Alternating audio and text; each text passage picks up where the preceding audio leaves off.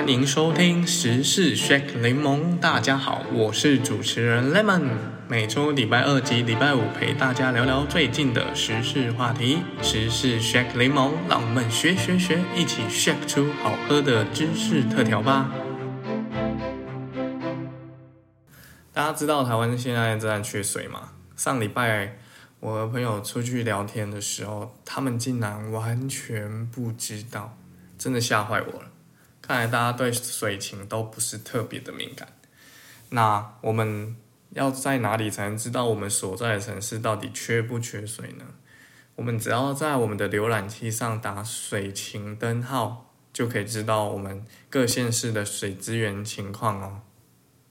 水情我们分成五种的颜色，五种的灯号，个别是蓝、绿、黄、橙、红。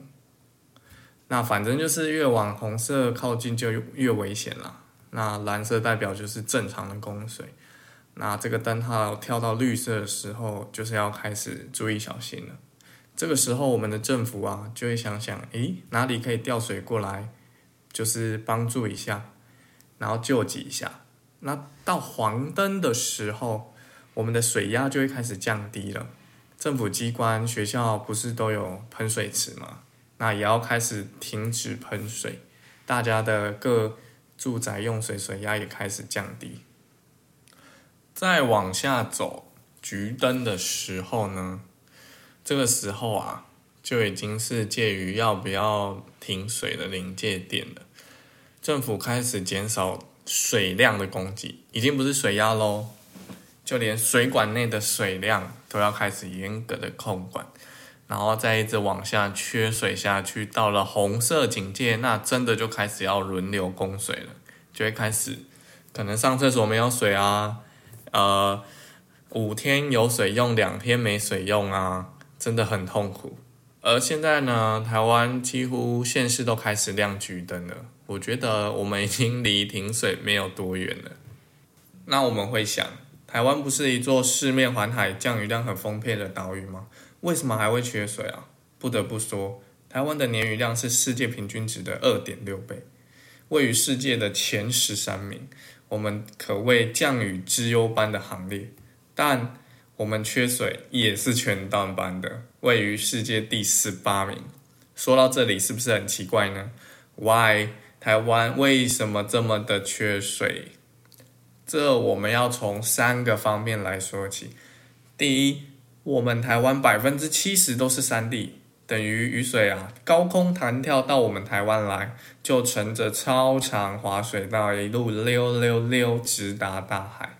大概台湾下的雨啊，有百分之七十直接就流到了大海。虽然台湾一年年雨量高达八百零三亿吨，这个数字是什么概念呢？大概可以让台北市民开心用水用了一百八十三年了，但。实际能被我们用水库装起来的，大约才约七十六亿吨水，是不是很可怕？第二是我们的水库淤积非常的严重啊！全台主要有五十座大水库，大概能储存七十六亿吨的水。那台湾现在已经淤积了三分之一，等于是一年少装的二十六亿吨的水。那我们学者预估啊，到二零三零年，台湾大概会预计到百分之五十，到时候水库也只剩下三十八亿吨的蓄水量。为什么我们水库这么会吃土啊？那要先从我们的第一座水库来探讨。民国五十二年啊，大家想到我们需要一座水库来蓄水，我们有这么多的降雨量，所以我们需要一座水库，好好的把它保留下来。这概念很好，在美国的帮助下，啊我们建立了台湾的第一座多功能水库——石门水库。但没有发现一个非常致命的问题：美国是大陆国家，所以他们内陆的水库主要水源是来自于雪水。但我们台湾是很多山地的海岛啊，靠的是台风的暴雨来维持蓄水。暴雨一来，不只是水啊，连一大堆的土石都一起滚了下来，让原本装水的水库瞬间变成了土库。那政府有没有注意到这个问题啊？当然有，石门水库啊，约在民国五十三年正式完工。然后在完工的前一年来了一个超巨大台风，名字叫格勒里台风，这应该还一直存在很多人的心里。有多可怕呢？格勒里台风当年共造成台湾两百二十四个人死亡，八十八个人失踪，以及四百五十个人受伤的惨剧。但往好处想，不就是刚好可以给我们水库来一个大大的补给吗？没错，当时石门水库近乎完工了，刚好就来测试装水的能力如何。确实啊，是装了满满的水，没错。但也在离开的时候，直接在我们的水库囤积了两千万立方公尺的沙泥。当时政府就发现啊，不对啊，还没有开始装水，就装了一大堆的土石。所以啊，就开始在集水区的上游盖满了满满的蓝沙坝，一共一百多个。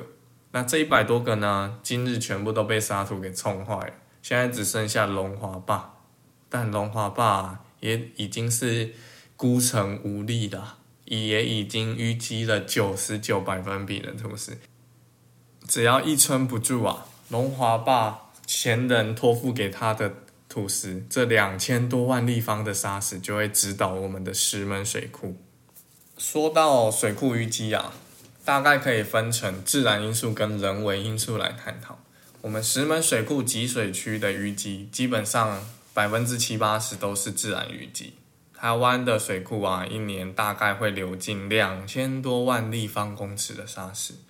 那这些沙石要怎么办？有些小伙伴就会说。那就抽沙就运走啊！台湾确实有在这么做，台湾的水库啊，上面都会有所谓的抽沙船，不断的抽取沙石。那这个价格要怎么算啊？大概是一立方公尺的沙石，大概五百块台币。那来大家来算算看，两千多万立方公尺，我们一年大概就要花一百亿才能维持我们土石的进出平衡，真的是一笔天文数字。有些很有氪金经验的小伙伴就会提到，那就砸，毕竟水库那么的重要，每年砸个一百亿就解决了啊。但这完全不是钱的问题。我们以石门水库为例啊，石门水库一年平均淤积三百五十三万立方公尺，但我们的抽沙船使命抽、认真抽，一整年也只能搬运四十万立方公尺的淤泥。怎么看，真的都是杯水车薪。但难道我们就只能坐以待毙吗？政府当然也是有想办法的。在讲这个办法之前啊，我们先来讲讲水库的小知识。我们知道，当河流狭带的土石顺流而下，上游的水力比较大，所以不管是大颗的、中颗的、小颗的石头，都会跟着一起被推着走。慢慢的呢，这水的力量就会越来越小。那所以能搬运的这个沙石土石也越来越小颗。那这些比较大的石头沙石呢，在河流一半的时候就会开始在河床底部堆积啊，堆堆堆堆堆，就会堆出一个小小的土丘石丘。而后面这较小颗的沙石啊，要经过这个区域的时候，它就要像云霄飞车一样，慢慢的爬升、爬升、爬升到顶部。那再借由自身的重力往下游冲刺，而这狭窄着土石而且有力量的底部水流啊，就被称之为重力流。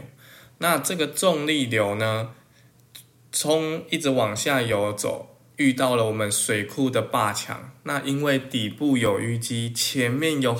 坚硬的坝墙，那它就只能由下往上的翻腾起来，把底部的沙泥啊什么都一起翻腾到上面的水域。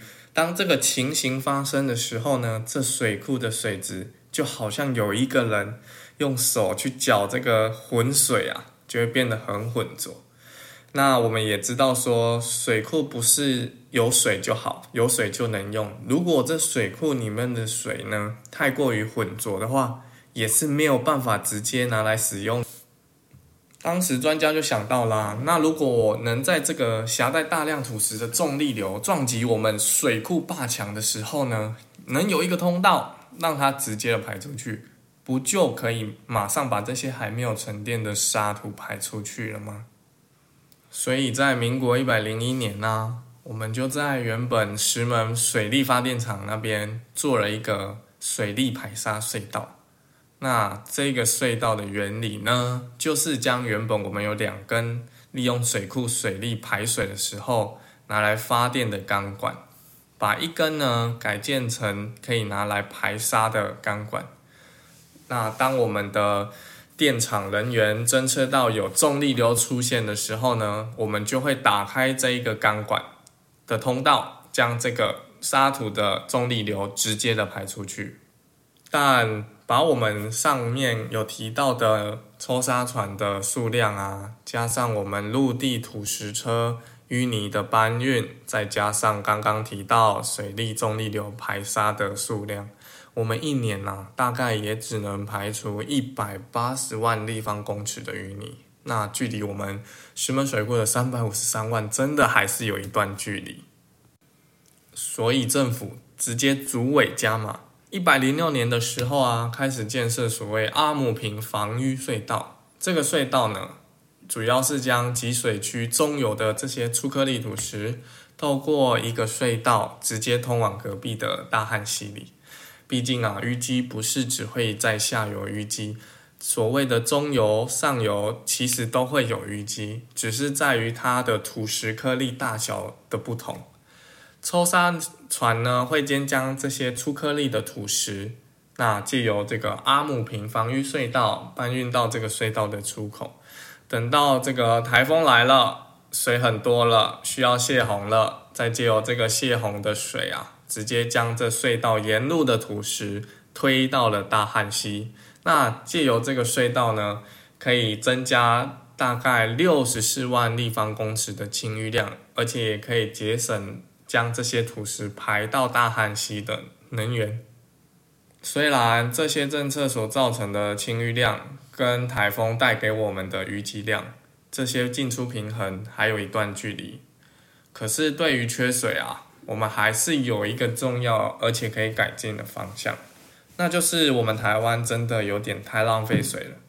至于为什么我们会这么浪费呢？我觉得跟我们的水费有很大的关系。你常常听到啊，房东跟你说电费一度五块啊、六块啊，多少钱？但这个水费我直接帮你包了，你用到饱，吃吃到饱。所以这非常的阿萨利啊，很少房东跟你说电费我包了吧？因为跟电费比起来，我们台湾的水费真的是太便宜了。台湾的水价啊是全世界倒数第四名，第一名呢是我们的南非，第二名呢是我们的马拉威，这两个国家啊都是在非洲，而第三名是所谓的塞尔维亚。那接下来第四名就是我们的台湾啦。说到呢，这个水价贵不贵，就要来提提我们的成本。台北市呢，水价一度水是七块钱，其他县市呢，一度水大概十块钱。但你们知道吗？我们要去开发这个水源呐，一度水要价二十块，所以每卖一度的水，自来水公司就亏损十块。你们有这么便宜的水价，大家会珍惜吗？那当大家这样子哇，很便宜，一直用。努力用，大家浪费越多，其实自来水亏损就越多。当自来水公司没有钱的时候，没有盈利了，亏损很多，就无法去汰换那些本来就老旧的管线。这些管线啊，大约一年会漏掉三分之一的自来水啊。那因为呢，这些管线有漏水，跟外面有接触到，那原本在这个自来水厂可以生饮的水啊，到你家你不敢喝了。你就要多花这个瓦斯啊、能源啊、电啊，把它煮熟。那因为又漏水了，自来水不敢加压太多，怕这一加压，那水漏更多。所以每个人在家里都要装个水塔，而且一个不够，可能还装个两个。一个水塔十几万，大家都没有再计较了，然后再计较那一个月两百多块钱的水价。说到呢，我们用水比较浪费，那我们就来聊聊我们大概一天用了多少水。一个台北市民啊，一天大概会使用了三百五十二公升的水。诶，这样讲可能没什么概念。那我们来跟国外的国家相比，荷兰人呢，一天大概使用了一百二十八公升的水哦。而在我们的印象中，相对浪费的美国，一天也才用掉两百五十公升的水。为什么我们台湾用掉这么多呢？除了我们用水用到饱，这么便宜的水价之外，我们的漏水量也是其中的原因之一。说到这个对水的重视，我们来讲讲以色列这个国家。以色列啊，位于沙漠地区，水资源可想而知十分的缺乏。我们都知道啊，东西越稀少，这价格就越贵。所以对于他们呢，就跟钻石一样的珍贵。所以啊，在他们创国之初就制定了所谓的水法，而且有一个水利委员会。这个水利委员委员会啊，就来严格的管理这些很珍贵的水资源。但是啊，水毕竟是人类的基本需求啊，总不能将这个水成为奢侈品吧？为了保障所有的阶层都有用水的权利。政府给每个民众一个月有三点五度的基本用水需求，低于这个水量啊是十八块钱，但如果你超越了这三点五度一个月，每一度水就会直接飙涨到了一百一十二块。你想想看，这样的政策我们还会浪费水吗？说到这水的政策啊，自来水公司曾经在二零一八年跟政府说想要调整这个水价。毕竟呢，台湾的水价已经二十多年都没有调整了。考虑的是增加所谓收费集聚，从原本四个集聚呢增加到六个。对于商业跟工业用水的收取会比较高，收取较高的水价。那考虑到了民生物价呢，四十度以内的民生用水是不会去调整的。相比以色列啊，一个月给三点五度的基本民生用水量，这个政策呢，每个月给民众四十度的民生用水量，等于是一般民众在这个政策下调节水价下根本没有差别。可是啊，当时政府还是没有调整水价，我实在不太能理解。或许政府他们有他们自己的考量，而也是因为台湾的水价太便宜了。台湾的节水产业都没有什么太大的发展，大家会想说，哎，那不是很好吗？台湾有非常便宜的水成本，可以大大的帮助我们产业的发展。但你知道吗？当我们都这样想，大家都在浪费的时候，等到真的没有水用，那事情才是真正大条了。以中钢为例，他们如果一天没有水可以用，直接一天亏损七亿元台币。而科技晶圆厂更是没有办法一天没有水，像南科如果一天没有水，一天大概就会亏损三十亿台币。所以啊，我们韩国跟我们是所谓的竞争对手，都在笑我们的护国神山台积电在台湾真的是非常危险，走在悬崖边缘，很容易就因为缺水就挂了。说到这个节水产业。荷兰对于水回收的意识非常的早，因为知道水的珍贵啊，在一九七零八零年代，他们就在讨论说，所谓工业用水啊，回收必须达到用水量的八成。大家会想，哇，那好硬哦，这个水的成本一定会大大增加。但很神奇的事情发生了，这政策的实施反而造成他们工业产值直接增加三倍。为什么呢？因为啊，当你开始节约了，不止水，你就会开始注意到哪些能源是被你大大的浪费了。当你改善后，就能省下很多能源的成本跟费用，这就是所谓的清洁生产。未来啊，世界贸易不只看你的成本，更会看你对地球的保护。过去啊，有所谓碳足迹要低于多少。现在更是要看你的产品有使用多少的绿能。台积电也是因为这样，已经向沃旭买了二十年的绿电，而这绿电呢，现在在哪里都看不到，电在哪里啊？效果如何啊？够不够用啊？就已经被预购了起来。未来啊，水族机也一定是未来的指标，所以我们要努力啊，好好的珍惜用水，努力发展节水产业。相信到那天的到来，台湾一定能脱离这缺水的刻板印象。